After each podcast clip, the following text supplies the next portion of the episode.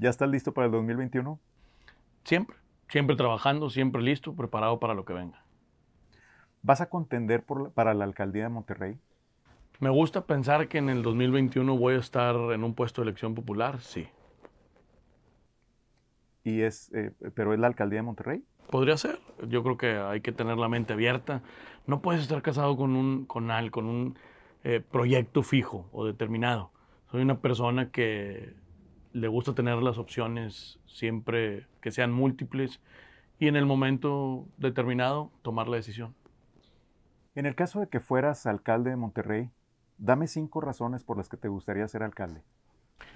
Primero ya fui, la experiencia, eh, el poder ayudar a la gente, el servir al público. Yo creo que hay que enaltecer el significado de servidor público, el ser factor de cambio o de transformación en la vida de cada una de las personas.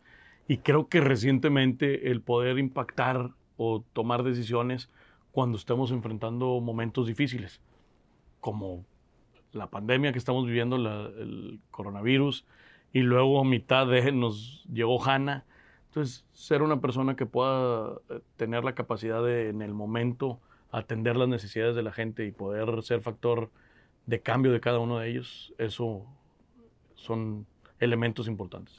¿Podrías enumerar cinco, cinco razones por las que te gustaría ser alcalde? Eh, el contacto con la gente, ser factor de transformación o de mejorar la calidad de vida de los que gobiernas, la experiencia. Ya fui alcalde en el pasado. Es una actividad que, me gusta desempeñar. Eh, la autoridad de primer nivel es una autoridad muchísimo más sensible. He tenido la oportunidad de trabajar en el gobierno del Estado y la verdad es que la alcaldía, la actividad que hace el municipio es muchísimo más sensible y más contacto con la gente que las otras dos posiciones o los otros dos niveles que sería el estatal y el federal. ¿Por qué tú y no alguien más? ¿Qué, te hace diferente? ¿Qué te distingue? A mí me gusta hablar de mí, no de pensar quién pudiera estar eh, compitiendo por el puesto conmigo. Cuando yo veo mi persona, veo que estoy experimentado, que he tenido ya la oportunidad de aprender de lo ya vivido. Como te comenté ahorita, ya fui alcalde. Eh, y creo que ese es un valor y muy importante. Yo creo que ahorita la gente eh, la comunidad eh, no está para experimentar. Quiere, estamos viviendo tiempos difíciles y se necesita gente preparada para cada uno de los puestos de elección que va a haber en el 2021. ¿Eres Paco Cienfuegos o solo eres operador de Rodrigo Medina? Yo soy Paco Cienfuegos. Puedo hablar por mí y únicamente por mí. Responder por mi trabajo y por mi palabra todos los días. ¿Tú te mandas solo? Yo me mando solo. me gusta ser equipo siempre construyo, siempre tratando de encontrar caminos que nos unan eh, con otras personas para construir, pero yo puedo responder por mí y por mis actos. ¿Qué tanto te pesa la identificación con Rodrigo Medina y, con el PRI? Mira, siendo claros, yo llevo más de 20 años en el servicio público. Creo que ahorita la gente se fija más en la persona que en otra etiqueta. Quien te lo quiera vender diferente, está tratando de dividir, está tratando de denostar una actividad y realmente yo soy una persona que hace equipo, que construye, que busca consensos. Eh, en el servicio público he tenido la oportunidad, de hecho inicié en la Policía de Monterrey, en el municipio de Monterrey, en la administración de Ricardo Canavati. Trabajé en, ya en el gobierno del estado en dos administraciones diferentes. He sido diputado local dos veces y eh, alcalde de una de las ciudades más importantes de Nuevo León y del país. ¿Eres amigo de Adrián de la Garza? Sí, soy amigo de Adrián de la Garza. ¿Son un solo equipo? Es decir, ¿eres el candidato de Adrián? Yo creo que se le ha tratado mucho de separar a Adrián de su actividad de Monterrey en vías a un proceso electoral. Adrián está concentrado en gobernar Monterrey. Es una gran responsabilidad, es una chamba que le ocupa todos los días. Si yo tuviera un puesto de elección popular que tuviera que ver con el municipio de Monterrey el día de mañana, Adrián para mí representa un voto. Eh, espero tener su voto. ¿Pero tú eres el candidato de él? No, si llego a ser el candidato, voy a ser el candidato de la gente, no de una persona. Y esas son políticas eh, ya viejas y yo creo que estás concentrado en tu trabajo como él en el suyo yo en el mío. Me ha tocado ser equipo con Adrián. Te voy a contar un ejemplo. Él fue procurador de justicia cuando yo fui diputado y presidente de la Comisión de Justicia y Seguridad Pública. Y un día me habló y me dijo, eh, Paco, necesitamos tipificar un delito nuevo en el Código Penal. Existen bandas que están robando, delincuentes que están asaltando las casas y se robaban eh, computadoras, televisores, eh, refrigeradores, de todo. Este producto iba y se vendía en las casas de empeño y no existía una tipificación para este acto.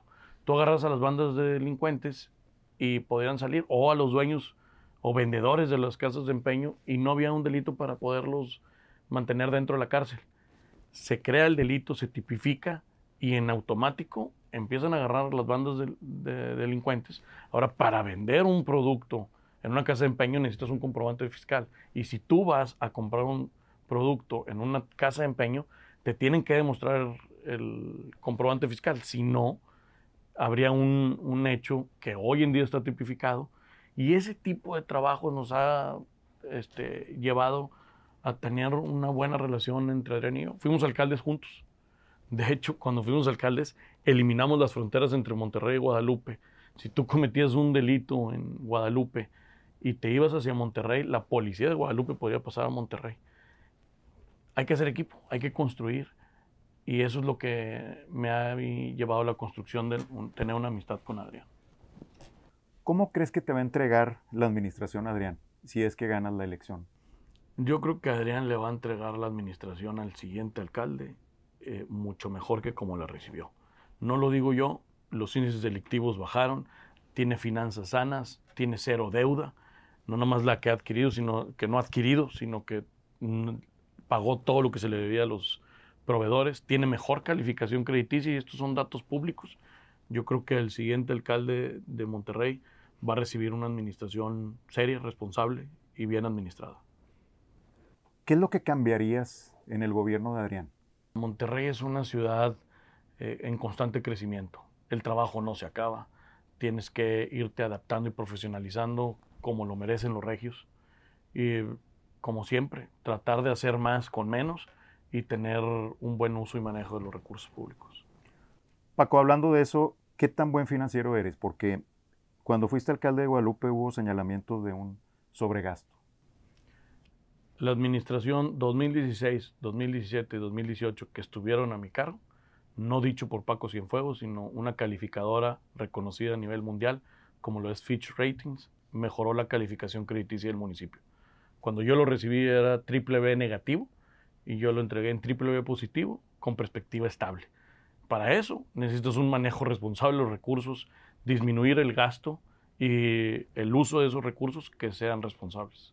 Pero si compraste deuda en, el, tu administración? El primer año, a los dos meses de haber llegado, eh, a corto plazo, que mi administración pagó, renegocié deuda que había a corto plazo, se fue a largo plazo y me hizo tener un manejo más responsable e inteligente de los recursos. Lo que yo adquirí lo pagué en mi administración y los años 2017 y 2018 ya no se volvió a adquirir deuda. ¿Por qué siempre estás cuestionado por tu relación con proveedores eh, que te brindan servicios gratuitos o que te patrocinan? Yo creo que el, la gente quiere como satanizar o eh, tachar el que el empresario y el servidor público, eh, etiquetar que son equipos diferentes. Ni Nuevo León, ni Monterrey, ni Nuevo León, ni el país necesita eso. Hay que trabajar de la mano. Si un empresario te habla y te dice, Paco, yo quisiera regalar mil pares de lentes a niños que están cursando primaria, tú me pudieras ayudar a firmar un convenio para donarlos, ser el conducto entre el que quiere dar y el que lo necesita, e, eso no se tiene por qué etiquetar de una mala manera. Tenemos que jalar juntos como sociedad para el mismo lado. Hubo un asunto, el de la rifa del carro, del, era un carro Nissan o eh, un giveaway. ¿Híbrido? Sí. Eh, no es rifa, no es rifa. No hubo una venta de boletos por, para adquirir un, fue, vehículo. Fue un vehículo que tú mencionaste que era una donación de, una empresa y la empresa más adelante salió diciendo que no era cierto. no salió a decir que no era cierto, eh, salió a aclarar que ellos no participaron en una rifa, que es muy diferente. Una cosa es lo que se dice que es y otra cosa es lo que es. Y no hubo una donación a mi persona. Hubo una dinámica que se hizo en redes sociales para que un tercero se viera beneficiado con ciertas actividades que fueran, con un producto que fue entregado de manera directa entre ellos. Yo, otra vez, yo fui un conducto y yo no recibo ninguna dádiva, ninguna donación eh, de ninguna empresa a mi nombre. Siempre es ser un conducto, José Luis, entre el que quiere ayudar y el que necesita la ayuda. Entonces fue una donación directamente de la empresa, de la concesionaria con el Exactamente. beneficiado. ¿Crees que todo tiene un precio? ¿Por qué, ¿Por qué te acusan de comprar todo? Es totalmente falso. Otra vez, la gente que quiere denostar el trabajo de alguien, la gente que está buscando dividir, que está buscando restar, eh, son las que pueden llegar a hacer esos señalamientos. Yo creo que son momentos de hacer equipo, de construir, de buscar consensos. Y eso es lo que tenemos que hacer y lo hago todos los días en mi trabajo. El, cuando se encuentran consensos y caminos comunes que ayuden a beneficiar a los que representamos, eh, a otra gente le puede dar coraje y empiezan esos señalamientos. Para mí no. Yo soy una gente que multiplica, que suma, que construye y, y lo he demostrado todos los días con resultados, con mi trabajo. Pareciera que tienes la habilidad como el flautista de Hamelin o un encantador de serpientes, porque hay pocas voces que no coinciden contigo. Eres reconocido por ser un buen negociador. ¿Cuál consideras que sea tu mayor fortaleza para negociar? Mi palabra. Mi palabra, eh, buscar, con, eh, buscar acuerdos, buscar acuerdos, encontrarlos y cumplir mi palabra. ¿Estás metido en el mundo inmobiliario? Algunos han comentado que manejas un fondo inmobiliario, un fondo de inversión. No, no manejo ningún fondo inmobiliario ni inversión. Eh, en, el mundo empresarial, la verdad es que empecé desde muy pequeño. Tenía 19, 20 años cuando formé una empresa de seguridad eh, con la ayuda de mi papá, que en paz descanse, y de mi mamá. Eh, empecé con tres trabajadores. Al paso del tiempo llegamos a tener en la empresa un poco más de 1.500 trabajadores. Y eh, saliendo una buena oportunidad, eh, alguien hizo una oferta y se vendió la empresa. Pero como eso, yo creo que el mundo empresarial es algo en el que siempre he estado ligado. ¿Tu actividad empresarial actual es, es en el ámbito el, de los bienes raíces? O? Podría decirse alguna parte, pero eh, tenemos una consultoría eh, en materia de eh, prevención de riesgos, principalmente. Y, eh, pero mi tiempo está concentrado 100% en mi actividad como servidor público. ¿Qué harías en un escenario postelectoral como el que vivió Adrián? ¿Tú crees que sí ganó Adrián? ¿Y sí ganaste tú en Guadalupe en 2015? ¿En 2015? 15. Sí. Eh, ¿Qué haría en un escenario? Hacer que se respete el, la democracia, el voto de la gente. Una elección como la que vivió Adrián, no aparecieron el 90, por, el 90 casillas. Y en el 2015 eh, a las 5 de la mañana aproximadamente yo tenía el 100% de las boletas como mis contrincantes, como una comisión estatal electoral. A los dos días hubo un conteo, incluso la votación creció en la diferencia y se me entregó una constancia que nunca estuvo en duda. Creo que ese fue un capítulo cerrado y que las autoridades paso por paso lo fueron confirmando. En el caso de la elección en Monterrey en 2018, pues hubo una serie de anomalías que los tres niveles de la autoridad electoral lo fueron detallando, lo fueron construyendo hasta que tomaron la decisión de que se regresara la elección. Se volvió a llevar y Adrián volvió a ganar, ahora sí con el 100% de las actas. Creo que los regios merecían eso. Participar en una elección y perderla o ganarla creo que los que participamos tenemos el derecho de reconocerlo. ¿Sientes que tienes la capacidad para ser alcalde de una ciudad tan importante como Monterrey? tengo la experiencia. Eh, como te comento, yo ya he, estado al frente de una ciudad eh, del mismo nivel y de misma altura que, que Monterrey.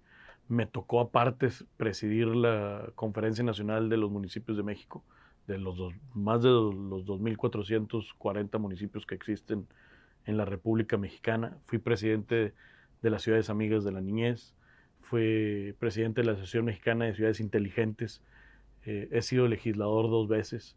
Creo que mi trabajo y mi experiencia hablan por mí mismo, mi capacidad, mis resultados y la voluntad de trabajar eh, por el bienestar de las familias y de la gente eh, es lo que habla por mí en miras al 2021. Paco, ¿qué opinas de tus posibles contrincantes?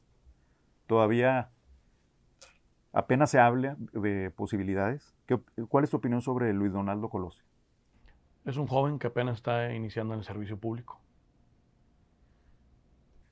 ¿Qué opinión te merece Juan Carlos Ruiz? He tenido la oportunidad de compartir con él dos eh, congresos estatales. Eh, creo que es una persona bien intencionada. ¿Qué opinas de Ania Gómez? No la conozco. Diputada federal. Sí, sé que es diputada federal, pero no he tenido... No, lo único que sé es que es una legisladora federal del Partido Acción Nacional. ¿Qué opinas de Víctor Fuentes? Es una persona que está en busca de consensos. ¿Tu opinión sobre Waldo Fernández? Pues empresario. ¿Qué mensaje quieres darle a los ciudadanos? Creo que todos hemos estado aprendiendo a vivir con una crisis, que conocemos ya la crisis de salud, pero que tenemos que hacer conciencia que no vamos a regresar a una normalidad como la que antes teníamos, que tenemos que adaptarnos, que los tiempos que hoy estamos viviendo requieren eh, de tener gente que esté participando en cualquier lado, en este caso en el servicio público, con experiencia, con capacidad probada, gente de resultados, que vele más por los intereses de la comunidad que los intereses personales o de un partido político. Es momento de hacer equipo, de construir, de sumar, de velar por todos los regiomontanos y los neoleoneses.